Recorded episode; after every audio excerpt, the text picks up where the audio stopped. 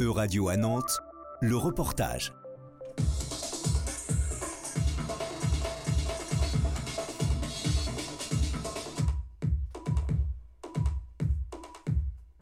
Ça commence comme ça? Ça commence comme ça. Ah bah c'est cool. Retour sur les performances de l'édition 2022 du festival Scopitone.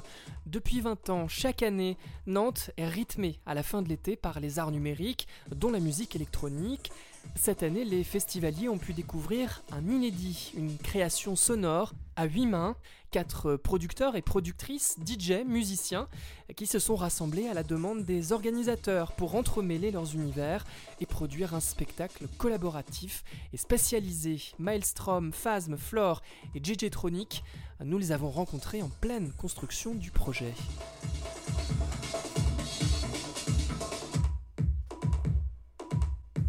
Ce projet, au départ, c'est une commande de Scopitone qui avait envie d'un projet en musique électronique avec une dimension spatialisée au niveau du son. Pendant la performance, on sera chacun situé à un endroit différent de la salle. Voilà, vous avez fait la connaissance de Maelstrom et c'est autour de son invitation que les trois autres musiciens se sont retrouvés.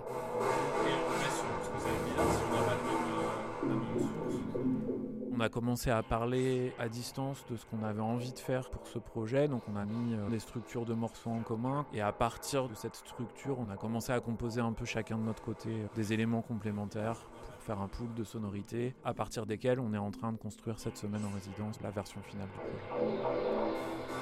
On rentre à 15,85 avec Tenet qui s'arrête à 16,0. 16,01, voilà. JJ Tronic est arrivé de Bordeaux pour rejoindre ses collègues. C'est un dispositif qui est plutôt habituellement euh, vu dans des musées ou des installations immersives. Donc là, on va transposer ça à quelque chose de festif où le but est quand même de faire danser les gens. On pourrait se les découper et dire euh, une c'est toi, une c'est moi, une c'est Jérém. Flore est DJ et productrice basée à Lyon. On a chacun euh, une discographie déjà. L'idée étant de venir chacun un peu avec des morceaux euh, ou en tout cas des débuts de production. Chacun est venu euh, enrichir aussi bien en termes de sonorité que en termes de structure et tout ça. C'est à la fois un challenge et en même temps un grand terrain de jeu. C'est fun.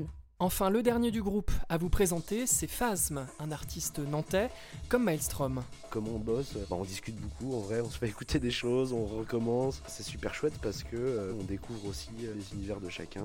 Une création sonore que les festivaliers auront eu la chance de découvrir lors de cette édition 2022 de Scopitone, la 20e du festival.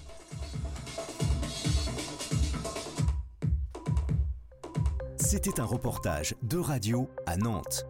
À retrouver sur euradio.fr.